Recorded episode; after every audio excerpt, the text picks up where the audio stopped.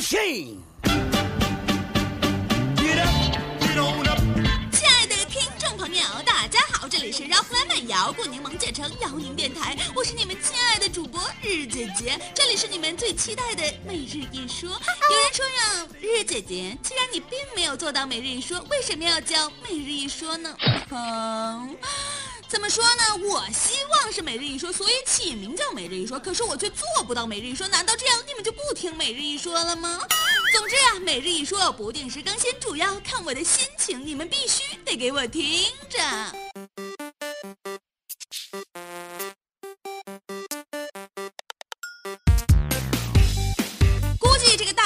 我的朋友圈也猜到了我最近在忙些什么，没错，就是那场长春最燥的摇滚演出——搞笑摇滚夜了。咱们就先不说来了多少大牌，来了多少的观众，甚至咱们也不聊有听众居然找我合影，这样让我羞羞的事情。嗯，等会儿，这位听众，我还是得谢谢你，让我知道了至少是有人在听我吹牛逼、扯闲篇的。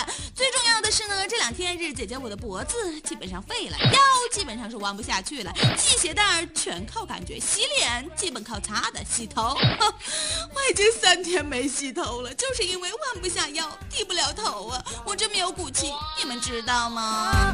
你有多少？你吃多少，我有多少。你有多少，我吃多少。要别停，要别停，要别停。今天呢，日姐姐，我想了半天，跟你们说些什么，众征集了一下，他们给了我非常好的建议。就比如说，身边的碎嘴子、话太多的人，腊月生的朋友有一个共同点，就是动手动脚。所以呢，今天日姐姐我每日一说的主题就是火锅。喂，今晚吃啥呀？不知道哎，你觉得嘞？那咱们去吃烤肉呗。烤肉啊，呃。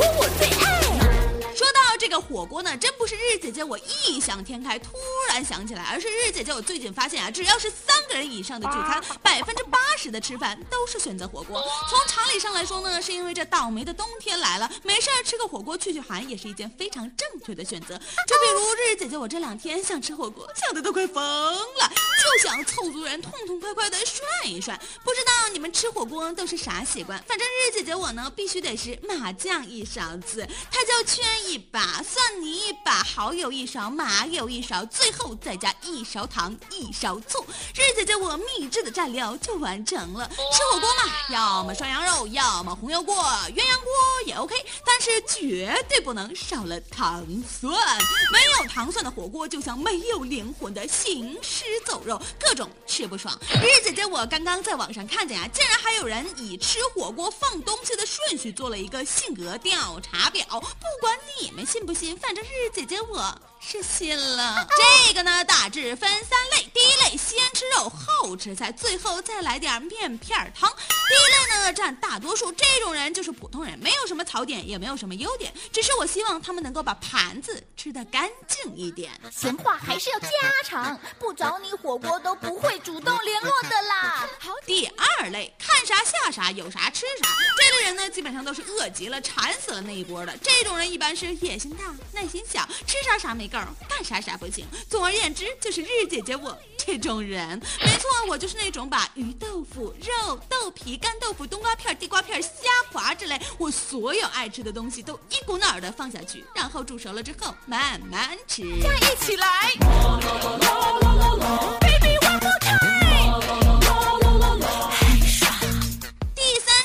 就是日日姐姐我最佩服的一种人了。他们吃火锅不吃肉，不吃红油，不吃鸳鸯，只用清汤涮白菜，总是叫服务员来给换碟子。吃完了一锅，感觉干净的就像没动过筷子。对这种人，日日姐姐我只想说，哥们儿，你去吃麻辣烫吧。我们工作室旁边就有一家物美价廉、好吃不贵，大姐人还好，没事多给你放两根茼蒿，你花那钱吃毛火锅呀。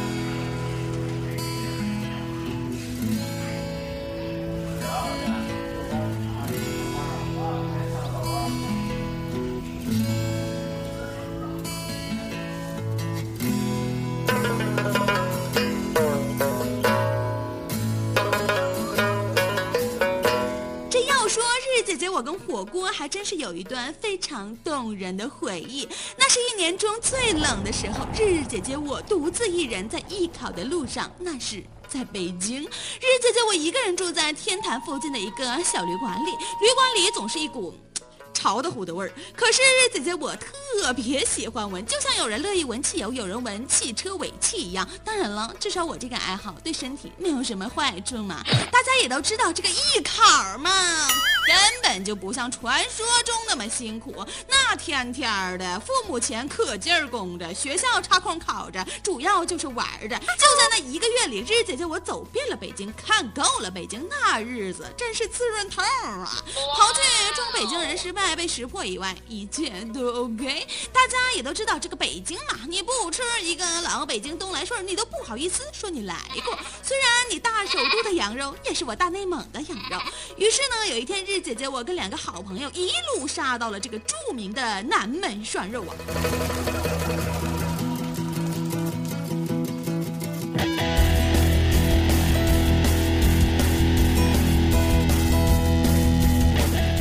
先不说这排队排了多久？嗑瓜子嗑的我嗓子都倒了。但是必须得说，那是我吃过最好吃的一次火锅了。具体啥味儿，我也都忘了。就是那个幸福呀，那个好吃的呀。吃完我就上天坛公园里一顿溜达。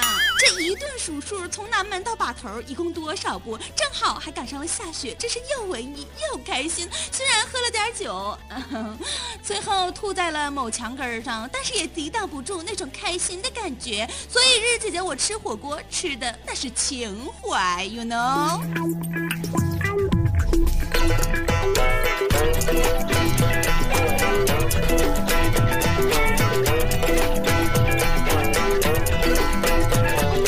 扁担长，板凳宽，板凳没有扁担长，这个扁担没有板凳宽，扁担要绑在板凳上，这个板凳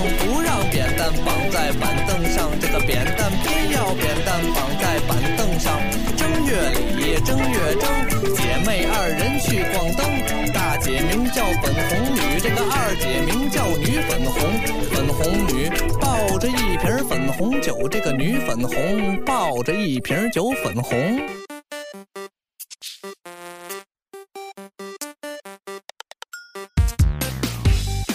这有情怀的不只是南门涮肉，还有一个就是著名的寝室火锅宴。一般大学寝室都有这样一段难忘的回忆：这冬天到了，想出去吃火锅又没啥钱，几个人聚在一起，凑了点钱，买了点肉和丸子，在寝室架起酒精锅开始涮火锅。虽然锅太小，开的还慢，还不一定很好吃。重要的是还得担着随时随刻被寝室阿姨抓包的危险，那真是太难忘了。当然了，还有那些用热水器煮。火锅的朋友们，啥也不说了，为了火锅，你们太牛逼了！你有病啊！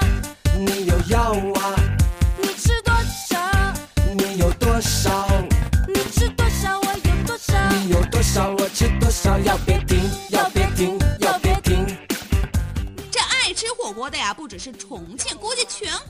赶着冬天的时候都爱吃。反正日姐姐我是想象不了没有火锅的冬天，就像不理解没有冰棍的夏天。不说了，日姐姐我要去买菜涮锅子去了。最后给大家推荐一个锅底吧，名字叫做桥头，淘宝自行搜索，那味道。哦，好了，日姐姐我的每日一说今天就到这里，爱你们，么么哒。